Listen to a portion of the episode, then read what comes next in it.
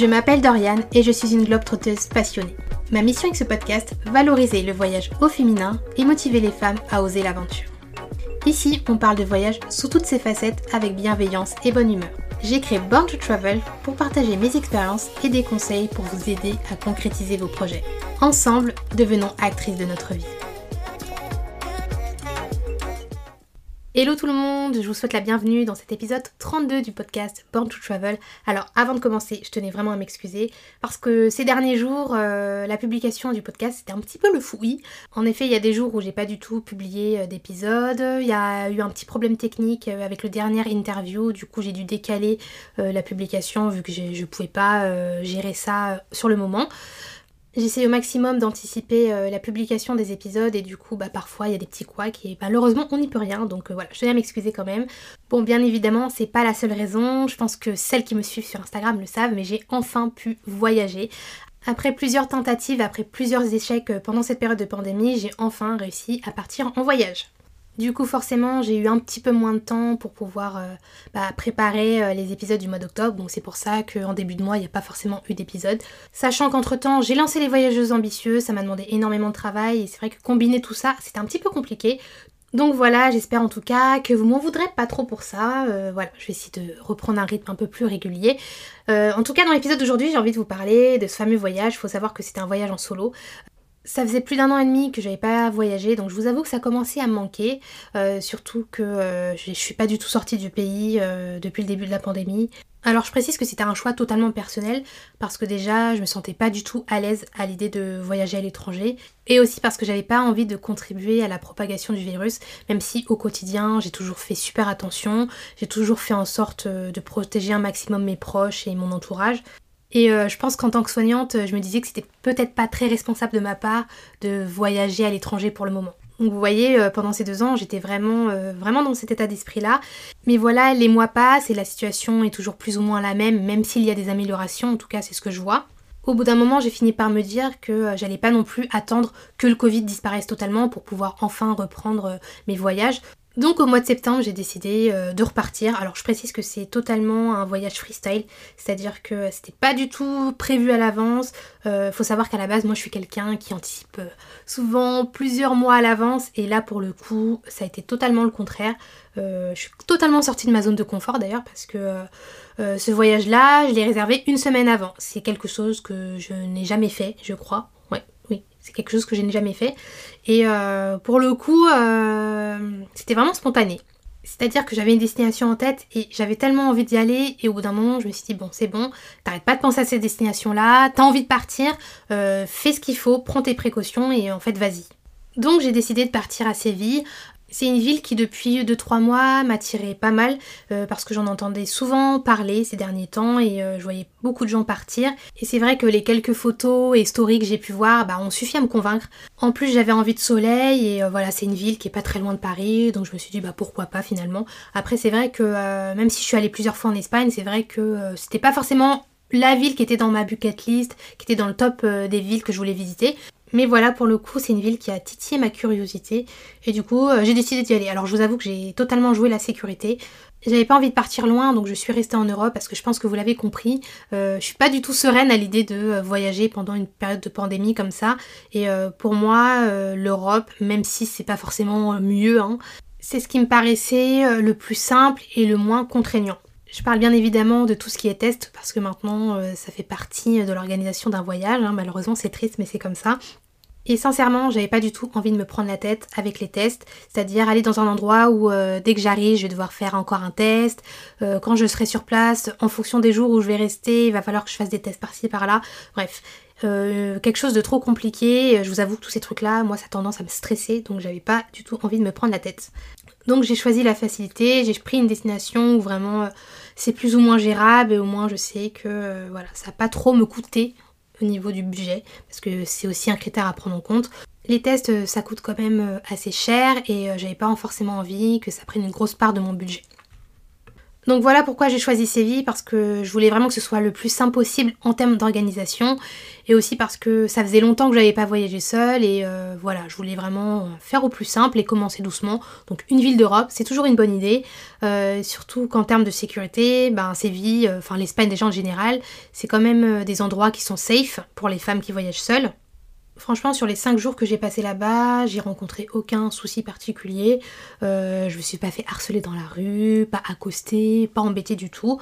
Euh, le premier jour, euh, j'ai quand même traîné assez tard le soir voilà, dans les ruelles de, Séville et euh, franchement, il m'est rien arrivé de particulier. C'est une ville qui est quand même assez animée, c'est-à-dire que même tard le soir, ben il y a beaucoup de monde dehors, euh, et les magasins sont encore ouverts, les restaurants sont bondés de monde, c'est-à-dire que bah, les Espagnols mangent très tard, donc euh, il y a toujours du monde dans les rues, c'est toujours animé, que ce soit sur les grandes places ou près des monuments historiques, il y a toujours plein de monde.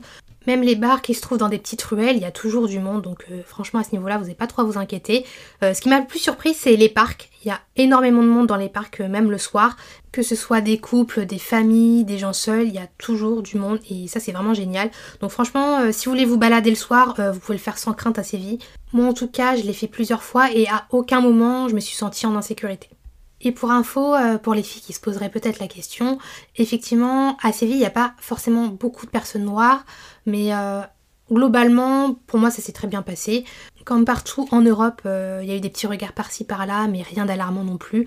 globalement, ça s'est très bien passé. Donc n'ayez pas trop de crainte à ce niveau-là. Personnellement, moi, ça s'est super bien passé. Donc il n'y a pas de raison que ça se passe mal pour vous. Donc Séville en termes de sécurité, euh, c'est vraiment à 10 sur 10. Donc moi je vous recommande les yeux fermés. Une autre raison pour laquelle je vous recommande cette destination, c'est euh, parce qu'en termes de budget, bah, c'est juste génial. Après, l'Espagne c'est connu pour être une destination super abordable. Mais je vous avoue que quand on voyage seul, on apprécie encore plus. J'avais pas spécialement envie de mettre un gros budget pour ce voyage-là et franchement, euh, assez vite j'ai trouvé mon bonheur. Que ce soit pour les billets d'avion, que ce soit pour l'hébergement, franchement, euh, ça fait plaisir de dépenser aussi peu euh, pour un voyage solo. Déjà de base, je fais toujours en sorte de trouver des petites astuces pour payer moins cher. Je suis toujours en train de chercher les bons plans, mais franchement là, c'est la première fois que je dépense aussi peu pour un voyage.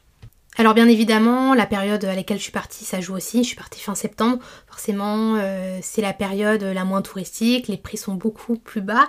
Évidemment, ça s'explique et en plus, moi, vous me connaissez depuis le temps. Je pars toujours hors période. En tout cas, j'essaie un maximum pour pouvoir toujours profiter euh, des meilleurs prix. Ce qui m'a permis aussi de faire des économies pendant ce voyage-là, c'est que contrairement à mes précédents voyages, j'ai pas choisi euh, de louer un Airbnb ou de loger dans un hôtel.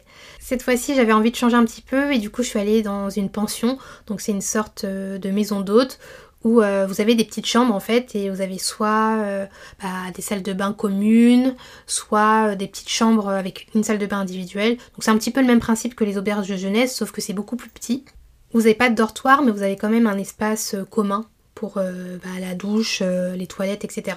Alors j'ai pas du tout d'expérience en auberge de jeunesse, mais je sais un petit peu plus ou moins comment ça se passe. Et à la différence bah, des auberges justement, il n'y a pas d'espace pour se poser, donc c'est vraiment un endroit où on va pour juste dormir. Il y avait juste une terrasse à l'étage, mais après il n'y avait rien, pas de petit salon pour se poser. Donc vraiment c'est l'endroit où on va juste pour dormir et après le reste de la journée on est souvent à l'extérieur en fait, parce qu'il n'y a rien à faire sinon. Bon, je vous avoue que pour cette première expérience, je suis vraiment euh, allée doucement parce que je vous avoue que euh, partager la salle de bain, tout ça, c'est encore quelque chose avec lequel je suis un petit peu réticente. Surtout euh, bah, avec le Covid, j'avais pas trop envie, voilà, d'être dans un espace commun parce que moi, je suis très, enfin, moi, la propreté, c'est super important pour moi. Et j'avais pas envie d'avoir de mauvaises expériences, donc j'ai préféré prendre une chambre individuelle avec salle de bain. Et franchement, même si le confort était pas ouf, même si euh, voilà, l'endroit en lui-même, euh, voilà, il y avait un peu de bruit, euh, voilà, c'est pas le plus ultra, mais franchement, pour le prix, c'était convenable. Et franchement, la pension était tellement bien située que j'avais vraiment pas envie de chipoter. Franchement, tout le long de mon séjour, j'ai pas eu une seule fois besoin de prendre les transports. La plupart des endroits que je voulais visiter étaient à 10-15 minutes de la pension, donc ça c'est juste génial. Du coup, je marchais tout le temps et c'est juste génial pour découvrir une ville. Quand on sait le budget que ça demande les transports pendant un voyage, c'est juste pas négligeable de tomber sur une ville comme Séville où tu peux tout faire à pied. Donc vraiment le fait de loger dans cette pension, en plus d'être pratique, bah, c'était une bonne expérience, ça m'a permis de changer un petit peu et franchement euh, c'est pas si désagréable que ça. Franchement vu le prix, euh, moi j'étais vraiment bien, euh, le confort était quand même convenable et c'est quelque chose que je referais je pense parce que vraiment pour le prix que j'ai payé je suis prête à loger dans des pensions tout le temps s'il faut, parce que franchement, c'est trop génial.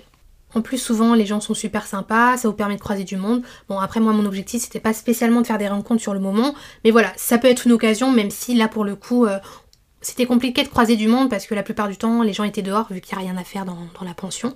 Moi, en tout cas, je vous recommande si vous cherchez un bon plan et surtout si vous cherchez un logement qui soit abordable et qui soit bien situé. Je vous recommande aussi Séville si vous aimez voyager mais que vous avez un peu peur de vous lancer à cause de la barrière de la langue. Faut savoir que même si vous parlez pas espagnol, vous pouvez très bien vous débrouiller euh, à Séville ou même en Espagne en général. C'est un pays où ils parlent anglais, ils ont l'habitude des touristes anglophones, donc euh, c'est le meilleur moyen pour vous de communiquer. Euh, moi je sais que il y a longtemps j'avais fait de l'espagnol et j'ai vraiment perdu toutes mes notions. du coup je parlais en anglais quasiment tout le temps. Euh, voilà, je suis pas bilingue non plus, mais euh, j'ai réussi à me débrouiller, donc franchement, si je me suis débrouillée, vous pouvez le faire aussi. Il se peut même que certaines personnes vous parlent en français parce qu'ils ont l'habitude de voir des touristes français euh, constamment, donc parfois, voilà, en voyant que vous êtes français, ils peuvent éventuellement vous parler en français. Dans ma pension, par exemple, ça m'est arrivé, au restaurant aussi, donc voilà. Si vraiment vous n'êtes pas du tout à l'aise en anglais, bah parlez en français, voilà, ça peut toujours être utile pour vous. Même si moi je vous conseille plus euh, de parler anglais ou en tout cas d'essayer euh, d'apprendre quelques mots en espagnol, c'est toujours utile. Puis c'est bien euh, pour s'imprégner un petit peu de la culture aussi.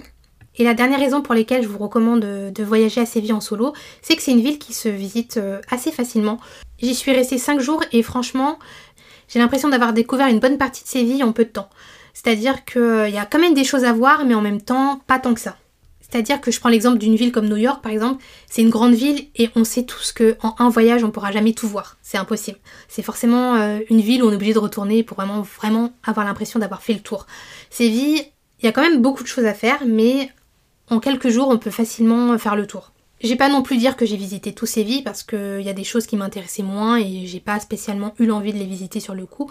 Mais euh, en quelques jours, j'ai quand même vu pas mal de choses. Faut savoir que la plupart des attractions sont concentrées dans le centre-ville et dans la vieille ville, donc tout est plus ou moins à côté, donc c'est assez facile euh, de voir les choses principales. C'est assez bizarre parce que contrairement à d'autres voyages, mon itinéraire n'était pas du tout chargé. C'est-à-dire que je visitais le matin et l'après-midi, bah, je me détendais, je me baladais, etc. Et pourtant j'ai l'impression d'avoir vu beaucoup de choses en peu de temps. Et c'est ça que j'ai adoré avec cette ville, c'est que c'est super simple et surtout c'est super agréable. Moi je trouve que c'est une bonne destination pour un premier voyage solo. Et franchement, si demain on me demande bah, quelle destination euh, je pourrais conseiller à une personne qui veut voyager seule pour la première fois, bah, je pense que je citerai Séville. C'est pour vous dire à quel point j'ai aimé ce voyage. Euh, Séville, c'est vraiment un coup de cœur. Euh, comme j'ai dit tout à l'heure, c'était pas du tout une destination qui était dans le top de ma liste. Comme quoi, c'est une destination qui a suscité mon intérêt un petit peu par hasard. Et au final, c'est devenu un coup de cœur et c'est même devenu ma ville préférée en Espagne, tellement j'ai aimé. Donc vous l'aurez compris, j'ai adoré ce voyage et je vous recommande mille fois Séville. Bien évidemment, toutes les adresses que j'ai faites, le logement que j'ai testé, vous pourrez retrouver toutes les adresses sur la plateforme Les Voyageuses Ambitieuses. J'ai tout répertorié là-dessus. La fiche voyage est d'ailleurs déjà disponible avec tout mon itinéraire. Donc voilà, n'hésitez pas à nous rejoindre si vous voulez euh, toutes les infos. Et bien sûr, si vous avez des questions, n'hésitez pas. J'ai essayé de donner le maximum euh, d'infos euh, par rapport à Séville. Mais voilà, il y a peut-être des choses que j'ai pas mentionnées. Donc voilà, comme d'habitude, n'hésitez pas à me poser euh, des questions. J'y répondrai avec plaisir. Et bien sûr, si vous avez déjà voyagé à Séville, n'hésitez pas à partager. Et bien sûr, si vous avez déjà visité Séville, n'hésitez pas à partager vos voyages et à partager des petites anecdotes. Merci d'avoir écouté cet épisode de Born to Travel jusqu'à la fin. Vous pourrez retrouver toutes les notes de cet épisode sur mon blog dancygirls.com. Si vous voulez soutenir ce podcast, n'hésitez pas à laisser un avis ou un commentaire sur Apple Podcast. À bientôt!